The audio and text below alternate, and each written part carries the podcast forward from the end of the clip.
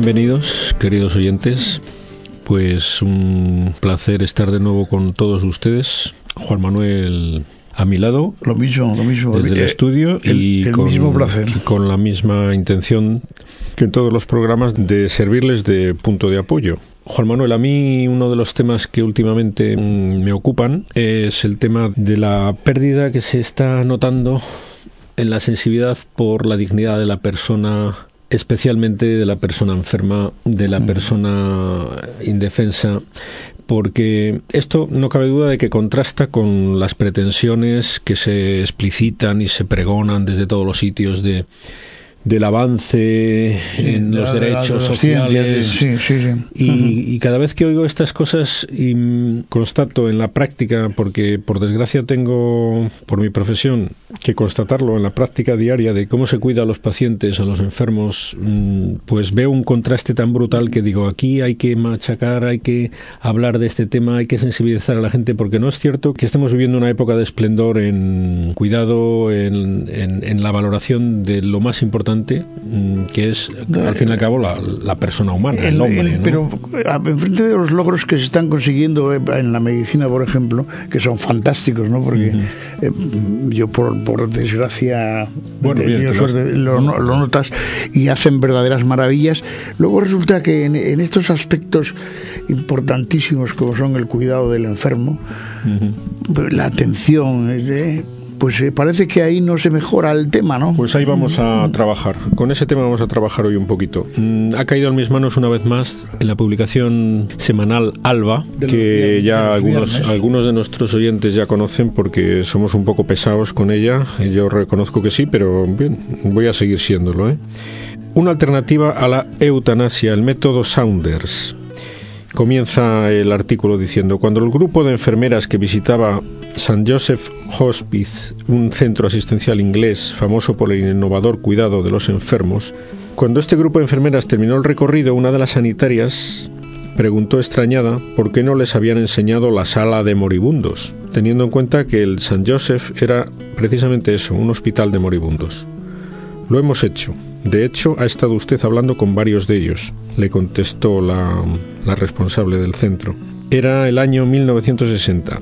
Dice, nacieron entonces los cuidados paliativos. Bien, voy a ir leyendo cosas de este artículo porque a mí me ha gustado mucho el cómo nos pone en primer plano pues detalles que nos hacen darnos cuenta mm, de cómo deberíamos acercarnos a personas que, que viven estos momentos tan bueno tan especiales como son los momentos de la muerte o los momentos de una enfermedad grave ¿no?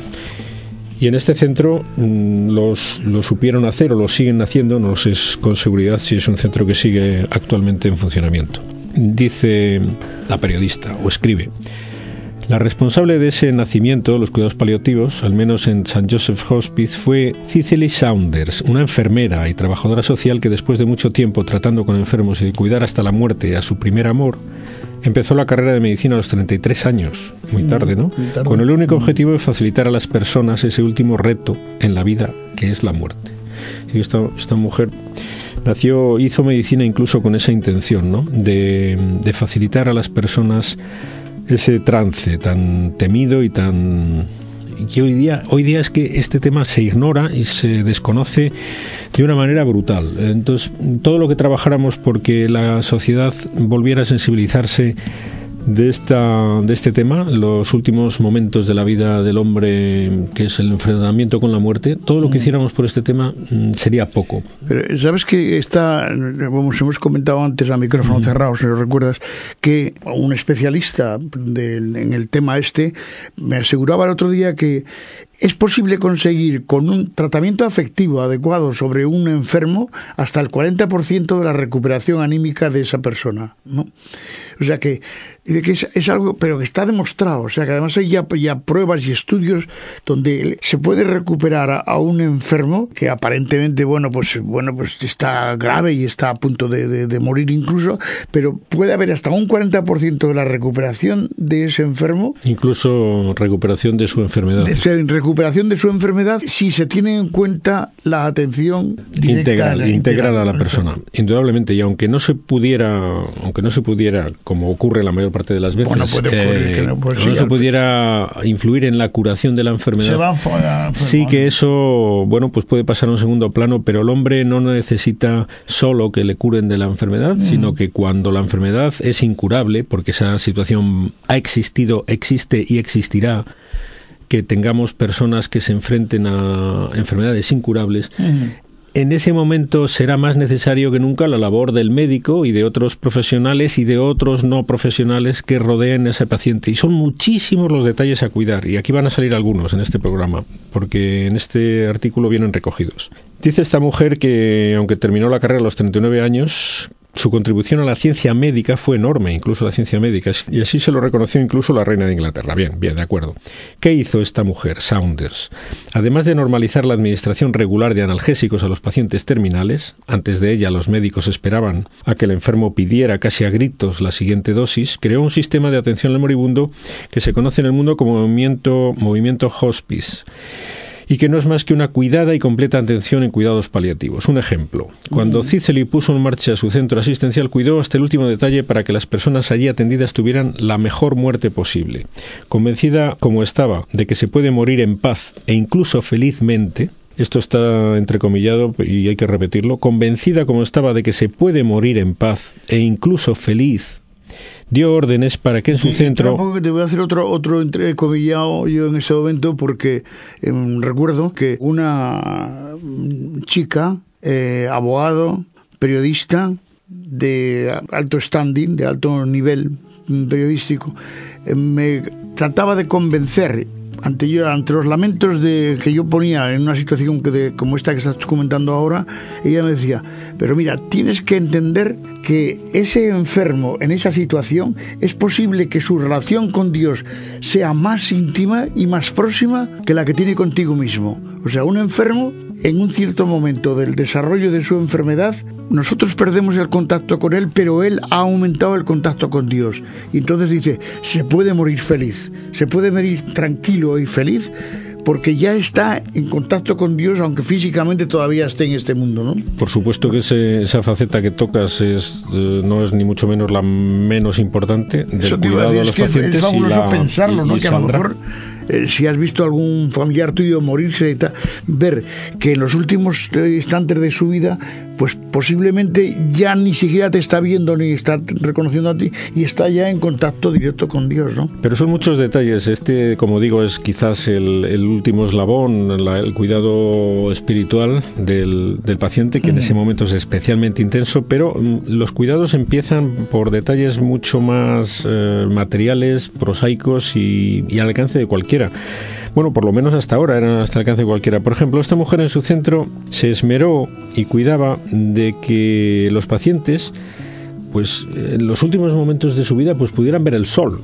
Fíjate tú, mm. les diera directamente en los ojos, dice. Pidió camas que se pudieran trasladar con facilidad a un jardín, a la capilla o al cuarto de estar y que pudieran juntarse unas con otras para poder charlar. Ahí van quedando detalles, ¿no? Es decir, que esto hacía la vida mm, de los últimos momentos en este mundo a la gente humana más agradable. Fíjese, eh, podemos decir, bueno, que esto es imposible hoy día. Pues sí, es imposible hoy día con el sistema actual de hospitales que hay pero si esto es conveniente, necesario y bueno para los pacientes, habrá que modificar la estructura de los hospitales, porque no vamos a tenernos a, lo que últimamente se ha considerado como lo más importante o lo único importante para la atención a los pacientes. Esto, eh, que era necesario y conveniente hace años, 1960, sigue siendo necesario ahora. Los pacientes a la hora de morir no tienen por qué morir enclaustrados en una habitación cerrada, sin comunicación, sin ver a, muchos de ellos sin ver la luz del día, porque bien, miles de circunstancias se lo impiden, ¿no? Poder hablar unos con otros, poder ir a la capilla, aunque estés encamado, ¿por qué no? Es decir, si, eh, es imprescindible para algunas personas el trato con Dios en la Eucaristía porque son creyentes, porque son católicos, lo necesitan. ¿Y por qué por estar encamados no van a poder ir allí? Pues porque no hay unas estructuras preparadas para que eso pueda suceder. Bien, pues este tipo de cosas son las que van saliendo en este artículo. Dice, una auténtica revolución. En su hospice, además, los cuartos de estar tenían chimenea, y sillas lo suficientemente rectas para crear un ambiente agradable y hogareño. La decoración sería original y colorida, no solo para que los pacientes estuvieran a gusto, también para los familiares, que podrían entrar a cualquier hora del día y de la noche a visitar a los suyos. Y si hablamos de mascotas, mejor una pecera que un periquito, es más agradable de mirar.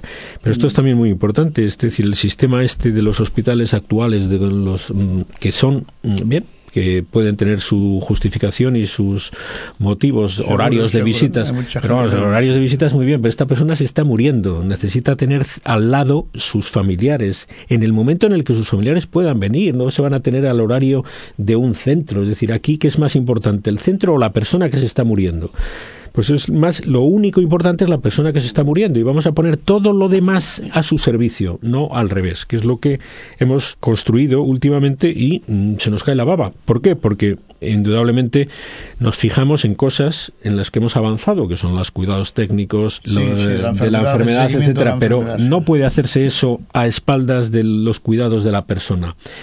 somos personas humanas que necesitamos miles de detalles, desde los nimios de, que hemos señalado aquí, de un ambiente mm, agradable, en cuanto a la decoración, en cuanto a ver la luz, en cuanto a estar rodeado de nuestros seres queridos. Lo suyo fue una auténtica revolución. En un mundo en el que veía la muerte como un fracaso de la medicina, Saunders reivindicó la atención que merecen los pacientes que se enfrentan a enfermedades incurables. No podemos curarlos, pero podemos cuidarlos. Este era una frase suya que, que, se sigue diciendo, es decir, el médico no termina su misión cuando termina las posibilidades de curación, porque los cuidados del paciente le incumben, ¿no? Le incumben no solo a él, sino a todos los demás profesionales que lo rodean, ¿no? Si hay dolor, si hay dolor, se administra medicación regular para que desaparezca. Si hay dificultades respiratorias, se alivian para evitar la angustia del paciente. Si hay miedo, se habla con él para solventar sus dudas. Si hay inquietud espiritual, se proporciona la atención necesaria. Si hay niños en la familia, se trabaja con ellos. Cicely creó una unidad infantil para enseñarles a sobrellevar la pérdida de un ser querido. En resumen, no pensamos en los pacientes como casos, sabemos que cada uno es un microcosmos con una particular historia vital. Y de historias vitales Saunders supo mucho. En sus manos se escapó el último aliento de vida de decenas de pacientes. Con dos de ellos llegó a tener una especial relación sentimental enmarcada, como decía ella, entre la vida y la muerte, y sus ojos vieron las inquietudes que provoca enfrentarse a lo desconocido. Por eso ella siempre se interesó en saber qué preocupaba a sus enfermos. ¿Me echaréis de aquí si no mejoro? decían algunos pacientes. Preguntaba uno. ¿Morirse es doloroso? decía otro. Aunque siempre manifestó dudas al respecto, Saunders se inclinaba por decir la verdad.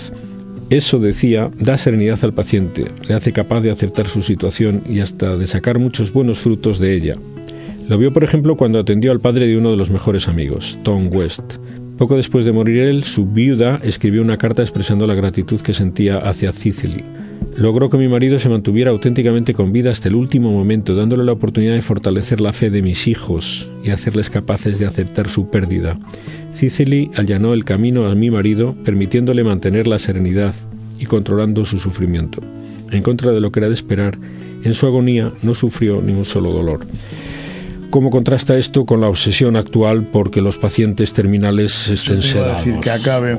Es que la noticia de los medios de comunicación ha sido eh, la publicación del, del contrato que puedes firmar ya porque no sé si es Holanda o donde, bueno, donde sea terminantemente ya aceptada la, eutanasia como... Sí, Holanda. me parece que es Holanda. ¿Dónde es? Bueno, pues solamente leer las condiciones del contrato que firmas es una cosa que te mueres automáticamente, vamos, es produce escalofríos, ¿no? Es eh, cómo vas a aceptar todo. Y en el momento que entras allí, que además ya está, eh, bueno, judicialmente no va a pasar nada porque ya lo hacen así, o sea, sabes además cómo, cómo te van a, terminar contigo. O sea, si, una vez que demuestran que tu enfermedad es terminal, porque tienes un cáncer o por lo que sea, automáticamente van a, por ti. Exacto. Van a acabar con tu vida. No a cuidarte, sino a eliminarte que no tiene nada que ver con justamente lo que estás comentando tú en estos momentos. Sí, es que es un mundo totalmente contrapuesto. Pero ¿qué, visión hay del ser humano? Es una visión de una máquina que no, que desde el punto de vista materialista ya no, rinde, ya no sirve, ya no, compensa para sus, para su pobre idea del un taladro. Es una pobre idea del ser humano, del hombre, que es miserable idea del ser humano, del hombre, que domina hoy día gran parte de la práctica médica y de la sociedad que admite semejantes barbaridades y que, como decía al principio del programa, todo el trabajo que se haga por cambiarla, pues mm, será bienvenido para todos, para, para por esto que tú mismo dices, es decir, que dentro de poco ya está sucediendo que muchos pacientes tienen miedo a lo que le puede suceder en un hospital no solo en Holanda, sino en Torrelavega, Cantabria. Es decir, ojo, que esto está más extendido de lo que parece. La mm. práctica esta de la obsesión de la sedación, el ignorar mm, hasta límites preocupantes, pues la dignidad del hombre, mm. el, porque no se tiene ni idea, porque no se enseña esto, porque no se forma a la gente, porque los médicos son auténticos eh, analfabetos funcionales en cuanto le sacas de las eh, cuestiones meramente técnicas. Muchísimos de ellos no han oído hablar de la dignidad del hombre, probablemente, y tendrán unas calificaciones excelentes en su, en su currículum, ¿no? Pero no tienen idea de, lo, de lo que es un hombre. Mm, serían a lo mejor unos excelentes veterinarios, pero como médicos deja mucho que desear. Hielo con whisky. Caramba, esto que pinta aquí, diría alguno que nos esté escuchando. Hielo con whisky aquí, si nos, nos estaban hablando de la dignidad de, de, la muerte. A ver, a ver, a ver qué, qué hay detrás de este titular. Sus revolucionarios métodos forman hoy parte del ABC de los cuidados paliativos y se incluyen en los estándares internacionales. Con su forma de hacer las cosas coinciden casi todos los que se dedican a atender a pacientes terminales. El problema es que el método Sounder requiere tiempo y recursos humanos y económicos que las administraciones no siempre están dispuestas a garantizar. Claro, aquí está la parte del problema es este, pero no el más importante. Cicely, por ejemplo, se preocupó de la formación de las enfermeras casi como la de los médicos, por supuesto. Ellas, decía, son las que más tiempo pasan con el paciente. Normalmente se encuentran presentes en el momento de su muerte y muchas incluso amortajan el cadáver y lo llevan al depósito. Felices de haber hecho ese último esfuerzo por él. Caramba, con, con estas enfermeras, ¿eh? Ya me gustaría a mí con que hubiera tres, tres en algunos hospitales de este tipo. Uf, qué contentos eh, se pondrían muchísimos pacientes. Y con esto no quiero decir que la mayor parte no lo hagan, pero ya me entienden ustedes. ¿eh?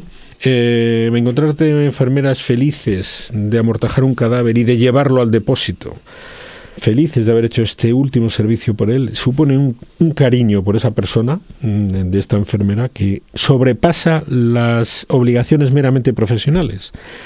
Y eso se espera de una enfermera y se espera de un médico. No son profesiones técnicas puramente. Estamos hablando de mm, una vocación de servicio. y empapadas de cariño, ¿no? Al, ser humano, ¿no? y de respeto por el ser humano. Que si falla, mm, nos hemos cargado la, al fin y al cabo la profesión. Por eso Saunders permitió a sus enfermeras tomar decisiones importantes sobre el uso de los analgésicos.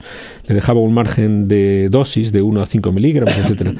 Y en ellas inculcó una vocación de servicio única en el momento. Tan comprometidas estaban con el bienestar de los pacientes que en las notas que dejaban junto al historial del enfermo podía leerse instrucciones como esta: darle cuerda al reloj a diario. Hmm. Le gusta dormirse con un crucifijo en las manos. O quiere que echemos las cortinas. Al hospice llegó un hombre aquejando de una enfermedad neuromotora muy aficionado al whisky. Tenía problemas para tragar, pero las enfermeras descubrieron un modo con el que no tendría que renunciar a ese pequeño placer. Hacían cubitos de hielo con el whisky y se los daban para que los chupara. A otro le mullían muchas veces la almohada y a aquel que no podía mover la cabeza le acercaban el televisor para que pudiera verlo sin problemas. A mí esto me recuerda a los detalles de las madres con su hijo, los detalles de una esposa con su marido, en un momento de muerte. Son demostraciones de cariño, de cariño y de respeto que se pueden, se a, pueden la decir. Dignidad, a la dignidad humana, ¿no? O sea, lo que tengo delante es que a mí, por ejemplo, yo me estoy recordando en este momento que dice, bueno, ya terminó, se murió y además lo vamos a incinerar y rápidamente que desaparezca, del, o sea, que deje de molestar. Porque lo que no cabe duda es que las personas mayores, pues eh, nos, nos ponemos pesaditas de vez en cuando, ¿no? Y si además encima estamos enfermas, pues debe ser algo terrible. O sea, para que tenga que aguantarnos es una cosa tremenda. Pero es que ahí es donde está el mérito, ¿no? Precisamente es en que sea costoso. Y a una, y una persona que realmente tenga vocación de enfermera o de médico o de auxiliar, le encantará el hacerlo así y encontrará sentido y le hará feliz su profesión. Y la que no lo haga así, pues amargará a ella, a los pacientes, eh, al ambiente todo, es decir, porque es, yo creo que queda muy claro con estas pequeñas pinceladas que, que esta mujer ha querido plasmar en este artículo, queda muy claro lo que es la diferencia que hay entre una un ejercicio vocacional de servicio de, al, paciente, que es lo que hace feliz al enfermo en medio de su sufrimiento, es lo que le puede llenar su vida en los últimos momentos y hará totalmente absurdo el recurso a la eutanasia. Nadie con estos cuidados va a pedir que lo maten, que le quiten la vida, sino simplemente va a vivir con la mayor dignidad posible pues esos momentos y encontrar además felices se puede morir feliz, se puede morir feliz y tenemos la obligación, los sanos, de mm, hacer posible que se puedan morir felices los enfermos. Simplemente se trata de, aplicar el cariño y no de aplicar otro tipo de mentalidad al, cuidado de los pacientes. Cuesta, claro, el esfuerzo de la persona que está alrededor. Yo comprendo que tiene que ser costoso para ella, pero es, lo, que, lo que más necesita, ¿no? Dicen aquí, claro, a esto se necesita tiempo, mucho personal, pero bueno, no hemos quedado en que hay muchísima gente en paro. Si se forma la gente, habrá gente de sobra eh, dispuesta a utilizar su tiempo en esta hermosa labor de cuidar a los que más lo necesitan, que son, como digo, los pacientes, bueno, los que más necesitan los pacientes enfermos, gravemente enfermos y terminales, ¿no? Cince le decía que a cualquier enfermera le gustaría hacer lo mismo por un paciente, pero para eso se necesitaba tiempo y mucha gente. En la actualidad, el Centro San Christopher, el hospital más famoso de Saunders, tiene más de una enfermera por cama. Ahora mismo hay una enfermera por 20 camas, creo, en los hospitales al uso de nuestro ambiente. Bien cosas a cambiar, cosas que nos hacen ver que no estamos en, la cumbre del desarrollo y de los cuidados y de los derechos, ¿no? sino que estamos mm, tocando fondo en lo más importante, que es los cuidados de la dignidad de la persona y que por lo tanto, por lo menos ser conscientes de, nuestras carencias para empezar a trabajar porque vayan cambiando. Y se nos acaba el tiempo, ¿no? Se acaba, el tiempo. Bueno, pues ya agradecer a nuestros oyentes su atención porque hay que cortar. Hasta el próximo programa. Adiós.